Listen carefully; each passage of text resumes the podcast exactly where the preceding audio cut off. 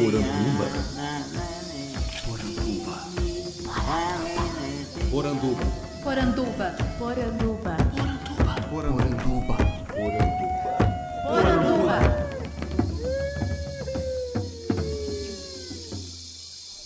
Bem-vindos à nossa Poranduba, o podcast sobre as histórias fantásticas do folclore brasileiro. Eu sou Andrioli Costa, o colecionador de sacis, e serei seu guia. E no episódio passado nós entrevistamos a pajé e parteira Jassanã e sua filha Paru. E nele nós conhecemos uma versão muito interessante do nosso clássico Saci Pererê. Contado pela Jassanã, nós tivemos uma versão em que o Saci era chamado de Sonsim e aparecia como um frangão de olhos vermelhos e uma perna só. Essa versão é um gancho muito interessante para a gente trabalhar folclore e verdade. E mais do que isso, podemos declinar para o exato oposto da verdade, que é folclore e falsidade. Nesse episódio, nós vamos discutir então o que é real no folclore e o que é notícia falsa.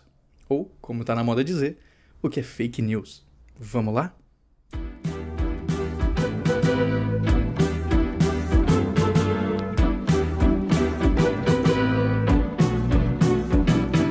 Notícia tá chegando lá do Maranhão. Não deu no rádio, no jornal ou na televisão. Veio no vento que soprava lá no litoral De Fortaleza, de Recife, de Natal. A boa nova foi ouvida em Belém, Manaus João Pessoa, Teresina e Aracaju. E lá do norte foi descendo pro Brasil Central. Chegou em Minas, já bateu bem lá no sul. Aqui vive um povo que merece mais respeito Sabe belo é o povo, como é belo todo amor. Aqui vive um povo que é mar e que é rio Seu destino é um dia se juntar o canto mais belo será sempre mais sincero, sabe tudo quanto é belo, será sempre de espantar. Aqui vive um povo que cultiva a qualidade, ser mais sábio que quem o quer governar. A novidade é que o Brasil não é só litoral, é muito mais, é muito mais em qualquer zona sul. Tem gente boa espalhada por esse Brasil que vai fazer desse lugar um bom país. Uma notícia tá chegando lá do interior, não deu no rádio, no jornal ou na televisão. Ficar de frente para o mar de costa pro Brasil, não vai fazer desse lugar um bom país. Primeira vez que eu me deparei com esse questionamento é, ligado aos povos indígenas foi a partir de um livro do Olívio G. Coupé chamado O Saci Verdadeiro. E o Olívio ele conta a história então de Cambaí, Cambaí em Guarani significa o negrinho, que seria o Saci da tribo onde ele vive, lá no interior de São Paulo. E quando eu compartilhei esse livro uma vez na comunidade do Vozes Ancestrais, teve muita gente que comentou assim, revoltada, dizendo: como assim saci verdadeiro? Não existe esse negócio de uma versão verdadeira, né? É muita arrogância de, um, de uma pessoa escrever e tentar cravar qual que é a versão verdadeira de um saci. E aí eu tive que ir lá e comentar. Calma lá, gente. O que ele está dizendo aqui, enquanto saci verdadeiro, é que é verdadeiro para eles. É verdadeiro no sentido de que existe não é uma coisa que é só compartilhada no Facebook, como a gente está fazendo aqui. É uma coisa que eles vivenciam, que eles experienciam. É. A gente costuma dizer que o folclore realmente vivo é aquele em que as pessoas fazem e deixam de fazer coisas a partir dele. Isso é, tem muitas histórias em que o Saci ele protege as porteiras. Ele, ele não gosta que você bata a porteira muito forte. Se você bate a porteira forte, ele te persegue. Então as pessoas deixam de bater a porteira por medo do saci. Isso aí a gente percebe que é um mito vivo e atuante numa comunidade. Agora, se a gente simplesmente está falando sobre ele na internet, é outra coisa, né? Vocês conseguem perceber essa distinção. Isso é um entendimento que tem que partir de nós. Nós que estamos lançando nossos olhos sobre esse objeto mitológico. E não de quem compartilha, não de quem vivencia. Isso é, eu não posso exigir que aquele membro de um povo indígena tenha esse olhar amplo de dizer, não, esse é o meu saci. Ele vai falar que aquele é o saci, porque é aquele que ele conhece.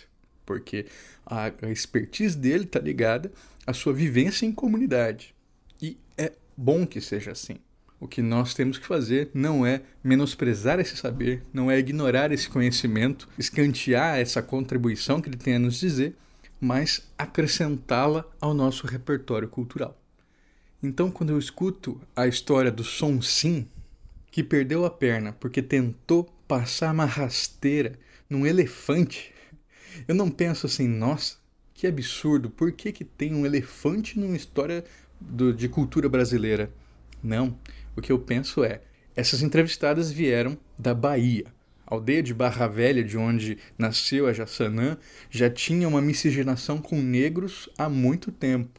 Será que essa história do Som Sim que foi pisoteado por um elefante não tem um lastro na cultura africana? Será que não tinha um outro personagem no folclore africano que veio junto com os escravos e que se transformou tanto que fez aparecer um elefante numa história de um mito tão regional quanto é esse som sim. É por isso que em momento algum eu posso dizer para alguém que acredita, para alguém que vivencia esse mito, que o que ela acredita é uma mentira, ou que é uma versão falsa. Aquilo é absolutamente verdade.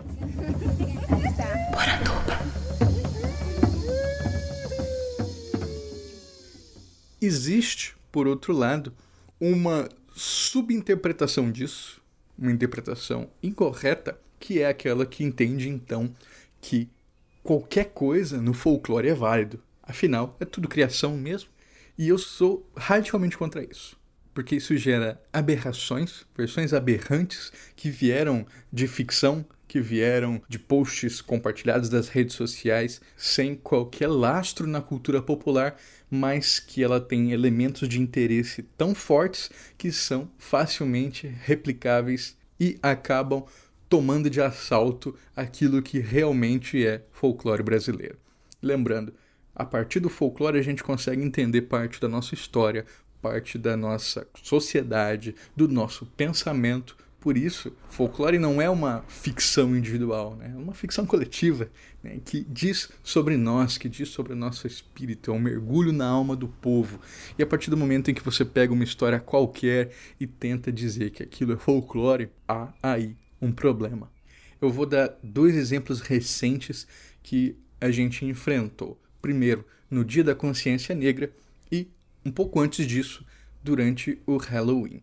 No Dia da Consciência Negra, muita gente começou a compartilhar o que seriam as histórias das abaiomis. Abaiomis são bonecas de pano feitas sem costura ou corte, apenas moldadas a partir de nós e tranças. E diz esses compartilhamentos tão famosos em redes sociais que também foram ganhando espaço em blogs e pior do que isso, em salas de aula. No Dia da Consciência Negra, eu vi que teve várias oficinas ensinando a fazer a Baiomis e compartilhando essa história falsa, que era dizendo que as abaiomis foram criadas quando as negras escravizadas estavam sendo transportadas para o Brasil dentro dos navios negreiros. Então, para acalmar os seus filhos, elas arrancavam pedaços de suas saias, faziam essas bonecas então e davam elas para acalentar os seus filhos. Quem compartilha essa versão diz que Abayomi significa encontro precioso. Outra versão que eu ouvi, já não nos navios negreiros, mas nas grandes fazendas brasileiras, era de que essas mulheres faziam essas bonecas com seus tecidos de roupa para que mantivesse um pouco do seu cheiro então elas davam a boneca com o seu cheiro para os seus filhos, para que eles ficassem calmos, enquanto elas deveriam ir para as casas grandes servir de ama de leite para os filhos dos patrões. Percebam, é uma história muito bonita, ela é engajante, ela tem um pé na história brasileira, né? E por isso eu entendo por que ela é tão facilmente compartilhável, mas ela é falsa. As bonecas Abayomi, inclusive com esse nome, não apenas a técnica, porque a gente pode entender que a técnica de amarração ela pode ter dado origem a outros tipos de boneco, né? Tem bonecos de sabugo e palha de milho, né, por exemplo, que eram feitos também com amarrações, mas com esse nome e com essa técnica, as bonecas foram criadas pela artesã brasileira Lena Martins em 1987 Vejam só, é uma coisa extremamente contemporânea. Não tem nada de navio negreiro. A Lena, ela é uma negra, sim. Uma amiga dela, que era mais envolvida com o movimento negro, tinha dito naquele período que se ela tivesse uma filha, seu nome seria Abayomi, que significa não enquanto precioso, mas meu presente, ou, em outras versões, aquilo ou aquele que me traz alegria. Aí agora, né, surgiu esse mito de origem. As pessoas vivem falando isso. Eu acho assim bastante absurdo tudo isso, né? Eu acho que assim, se eu tivesse no navio negreiro e tivesse um bebê, eu preferia entregar ele para o mar do que ficar naquela situação. É, isso me emociona quando eu falo uma coisa dessa, mas é. é não dá para imaginar isso dentro de um navio negreiro.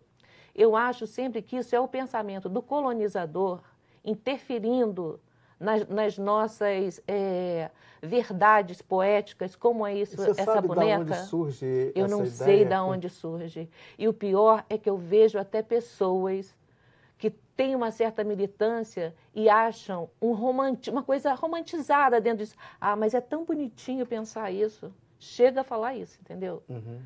Que, ah, eu gostava mais daquela história entendeu? Então, é, eu acho que é uma crueldade, sabe? Trazer esse pensamento, entendeu? Ao invés da gente valorizar o que está na nossa época, no nosso tempo, e que a boneca nasce num período onde os movimentos sociais são de uma grande potência no Rio de Janeiro. Pô, década a... de 80. Entendeu? Então tem uma potência tão grande dentro disso para a gente simplificar e romantizar dessa maneira. Como que você se sente com isso? Você sente roubada? Não, assim, ó, inicialmente eu ficava muito zangada com isso, ficava com muita raiva disso. Aí, à medida que o tempo foi passando, eu fui criando pensamentos a respeito disso, né? É, quando isso surgiu, ainda nem tinha essa, essa palavra fake news, as pessoas, a gente nem usava isso. Aí, com o tempo, eu fui assim. É, atualmente, eu penso assim: essa boneca ela causa tanto impacto na gente que a gente acaba inventando mitos de origem. Aí eu. É, porque isso está em todo lugar, né? Exatamente. Inclusive, eu estava lendo uma matéria por no Guelé 10, que é um site de mulheres Isso negras extremamente Foi uma sério, decepção. entendeu? E a abertura exatamente contando essa história. E eu vi em várias É matérias, vários sites sérios. Eu parei sempre de ver esse contando essa- site depois que eu vi. E sempre contando essa história, né?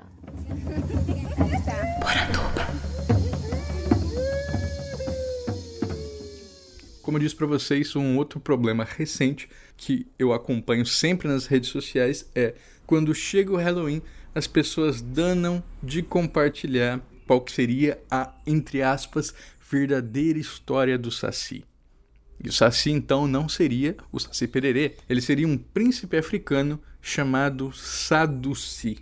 Saduci era um príncipe guerreiro que foi preso na África, escravizado, trazido ao Brasil e aqui ele escapou e articulou muita gente a partir dos quilombos e ele usava como seu símbolo um pano vermelho, que segundo o texto significa paz. Eu não sei aonde que o vermelho significaria paz em qualquer tipo de ordenamento simbólico. Mas enfim, a partir de um certo momento diz que Saduci parou de usar o pano vermelho na mão e o enrolou na cabeça, né? Daí que viria a questão do gorro. E tem toda uma invenção ali sobre como que seria a relação dele com o fumo, por que, que ele é, atrapalhava as tropas e não sei o que. Tudo falso. Para não dizer falso, né, eu posso dizer ficcional, porque realmente a história de Saduci era um conto. Quem se der o trabalho de procurar vai ver que esse texto foi postado originalmente em 2012 no site Recanto das Letras, um site tipicamente usado para compartilhar contos autorais. E quem o escreveu foi a usuária M. Moraes, que disse, né, ao final do texto: Achei que as crianças afrodescendentes precisam de histórias bonitas para terem orgulho de si mesmas, e não só histórias de dor e sofrimento. Essa era a boa intenção da M. Só que o que acontece? As pessoas tiram esse texto de do seu lugar de contexto, excluem o parágrafo em que ela contava que aquilo era uma criação ficcional e compartilham como se fosse a versão real desse mito folclórico. Aí vocês podem se perguntar assim: ah, mas então o que é real na história do Saci? O que é falso? Eu explico para vocês. É, aquilo que é verdadeiro na história do Saci é aquilo que faz parte de um fato folclórico. Ah, então quer dizer que existe uma factualidade num acontecimento folclórico? É claro que sim. Isso está diretamente ligado à crença das pessoas, a vivência das pessoas. Um fato folclórico, a gente já viu aqui, ele carece de aceitação coletiva, ele carece de ancestralidade, de uma série de coisas que o caracterizam. O folclore pode se transformar? Claro que pode. Né? A gente vai chegar nisso. Mas essa transformação, ela também tem uma lógica própria. Tive também uma experiência de contar para as pessoas nas redes sociais que aquilo era ficção e não tinha qualquer lastro cultural. E aí a resposta que eu recebi foi que, mediante todas as nossas vivências nesse território e no apagar dessa mesma história nossa pelo opressor europeu, é nessa história que eu vou acreditar daqui para frente. E eu ouço isso e eu entendo. E eu fico triste, porque talvez se as pessoas se dessem ao trabalho de entender a riqueza do mito do Saci, carregado de símbolos de liberdade, carregados de manifestações de resistência ao poder, elas iam perceber que não precisam desse falseamento consciente da nossa história. Mais do que nunca, nesse período onde a gente se fala tanto de fake news, de pós-verdade, acho muito importante a gente não falsear a nossa própria história. A gente tem que entendê-la reconhecê-la enquanto significante. Do contrário, se eu só querer acreditar numa história porque aquilo me convém, isso não me diferencia de nada de pessoas que fazem isso com notícias que recebem no WhatsApp. Vocês sabem do que eu estou falando, né?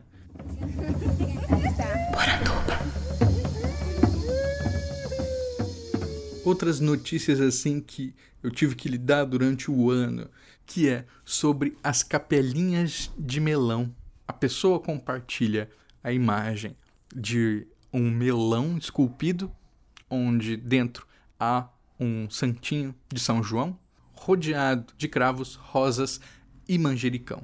E o texto que acompanha a imagem diz que aquilo é uma tradição ancestral que se costumava fazer no Brasil colônia de enfeitar o melão em homenagem a São João, e isso deu origem à cantiga que vocês conhecem muito bem. Capelinha de melão, é de São João, é de cravo, é de rosa, é de manjericão. São João está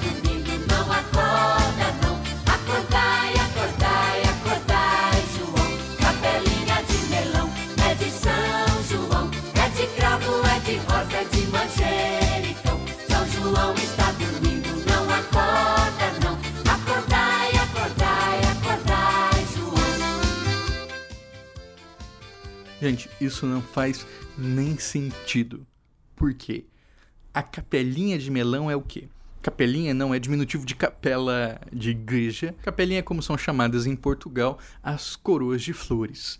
E, no caso, estamos falando de uma capelinha de melão. Por quê? Porque é uma capelinha feita de flores de melão São Caetano. Isso era uma tradição de Portugal que veio para o Brasil em algumas regiões e que aos poucos foi se perdendo. né? As pessoas pararam de fazer o folguedo da capelinha.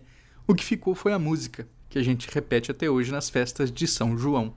Então, não foi essa capelinha física que deu origem à música. Antes, foi justamente o contrário. Por que, que foi o contrário? Bom, primeiro, aquela foto que tanto circula, vou deixar o link no post para vocês, ela foi tirada em 2011 pela professora Adriana França. Ela teve a inspiração de enfeitar a festinha junina do seu filho na escola lá em Minas Gerais, fazendo essa representação física da capelinha. E fez tanto sucesso que todo mundo quis, né? As crianças queriam bater foto, ajoelhadas, rezando para a capelinha, as outras escolas começaram a repetir, enfim. E eu já ouvi que em outras cidades do interior, bem antes de 2011, já era tradição você fazer essa capelinha física. Hoje, por causa da internet, isso está se popularizando muito. Eu já vi, inclusive, em vídeos do YouTube, a pessoa passando ali numa festa junina e tinha uma capelinha de melão, já não feita de melão, feita de isopor pintado na forma de um melão para poder durar durante toda a festa, enfim. O que eu percebo disso é aquilo que a gente estava dizendo sobre como o folclore também pode se transformar. Né? O folclore não é estanque, ele é mutante e mutável. A capelinha física de melão não era uma tradição ancestral, mas ela pode ser uma tradição nova. Uma coisa que nunca vai mudar é que ela não é anterior à música, e sim, justamente o contrário. E está aí a questão do erro, da falsidade. Anunciar e garantir que o mundo ia se acabar. Por causa disso, minha gente lá de casa começou a rezar. E até disseram que o sol ia nascer antes da madrugada. Por causa disso, nessa noite lá no morro não se fez batucada. Acreditei nessa conversa mole. Pensei que o mundo ia se acabar. E fui tratando de me despedir. Sem demora, fui tratando de me aproveitar. Beijei na boca de quem não devia. Peguei na mão de quem não conhecia. Dancei um samba em traje de maior. E o tal do mundo não se acabou. Estamos chegando ao fim do nosso programa e eu queria mandar um muito obrigado a todo mundo que mandou seu e-mail, sua mensagem sobre o nosso episódio passado entrevistando a Paruia Jassanã. O Mike Alves, por exemplo, ele disse que o Poranduba é um programa incrível, que ele já ouviu quase todos, ele acha muito bacana as entrevistas e como eu dou espaço e voz para autores BR e para a cultura indígena. Valeu, Mike! Eu fico muito contente de ter construído esse espaço, né? um espaço onde essas narrativas que a gente tanto ignora, elas têm o seu devido valor reconhecido. Mando um abraço também para o nosso querido César Miranda, que sempre manda suas mensagens, né? E dessa vez ele diz o seguinte: muito boa entrevista com a Pajé. Legal ver como a ciência dos pajés é mais sábia e sabe se permitir dialogar até com quem seriam seus inimigos de crença isso é, a medicina científica ocidental. Ele ficou torcendo para que eu perguntasse sobre os processos de transformação e escolha para ser pajé. Que ele leu em alguns trabalhos que falam coisas muito interessantes. Por exemplo, que para que a pessoa seja aceita pajé, ela tem que ser visitada por um espírito. Muito legal, César. Com certeza ainda temos muito pano para manga para explorar. Quem sabe entrevistando alguém mais focado na questão da pagelança, porque a Jassanã foi muito a questão do parteiro, né? A gente consiga trabalhar esse lado mais espiritual. E por fim, uma mensagem muito especial do Marcelo Silveira, que é o nosso novo apoiador no PicPay. Ele mandou seu apoio no dia que saiu o episódio com a Jassanã. E ele disse o seguinte: o último podcast mudou muita coisa na minha cabeça. Nas últimas semanas ele estava muito interessado nas histórias dos índios norte-americanos, em todo o sofrimento que eles tiveram e nessas tragédias que já aconteceram. Mas ouvindo a Jassanã falando sobre o seu povo e esses dramas que eles vivem até hoje, ele se deu conta de que ainda não é tarde para evitar que essa tragédia que tanto comoveu aconteça aqui no Brasil também. Ele disse, claro, esse genocídio indígena já está em andamento, já está acontecendo, mas que ele sentiu que dá tempo de remediar. Ele diz que acompanha a página há bastante tempo, que ele não sabe como ele pode fazer essa diferença, mas que está tendo tantos sinais que com certeza alguma coisa vai surgir. Eu tenho certeza que sim, Marcelo, essa mudança de chave de pensamento, essa atenção que a gente passa a dar à história dos povos indígenas, à história da nossa cultura, da nossa história brasileira, já é um grande começo. Juntos nós vamos tirar o folclore da garrafa.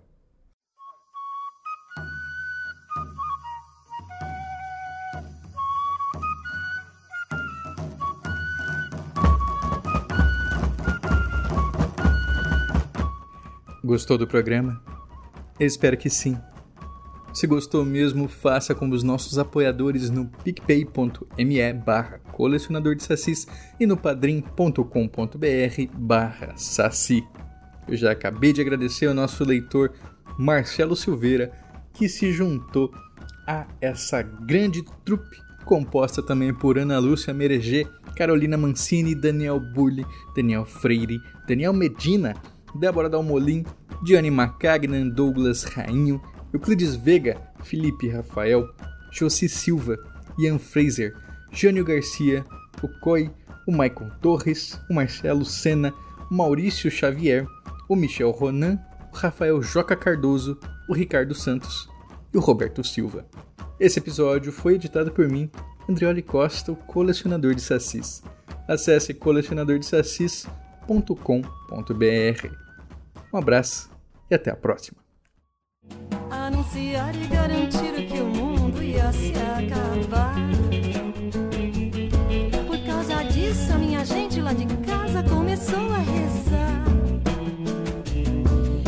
Disseram que o sol ia nascer antes da madrugada.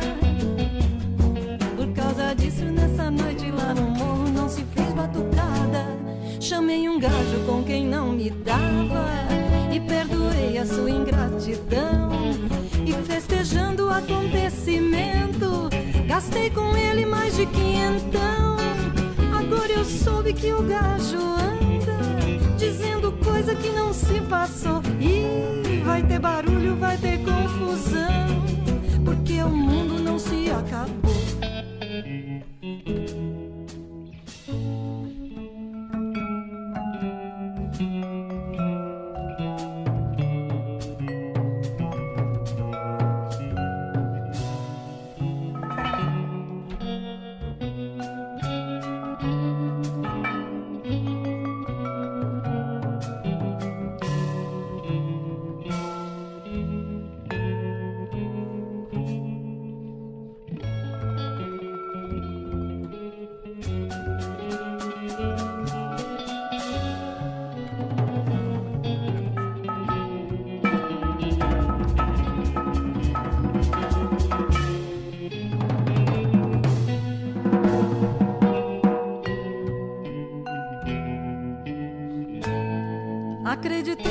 Conversa mole.